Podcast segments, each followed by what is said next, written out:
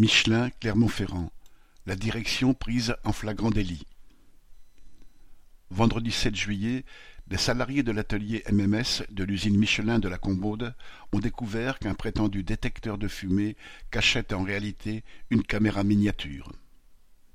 Dans un premier temps, les responsables de l'usine ont nié leur responsabilité mais, devant le mécontentement des travailleurs, ils ont dû finalement reconnaître, dans chaque secteur, lundi 10 au matin, avoir fait poser cette caméra il y a plusieurs mois, prétendument, citation, pour surveiller un distributeur de friandises.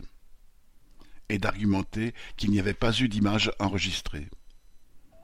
Ce scandale ayant été dénoncé dans les médias par la CGT, la direction de Michelin s'est sentie obligée de dire à la presse qu'elle s'excusait. Les responsables apparaissent ainsi pour ce qu'ils sont, de véritables flics et des pieds nickelés. Correspondant Hello.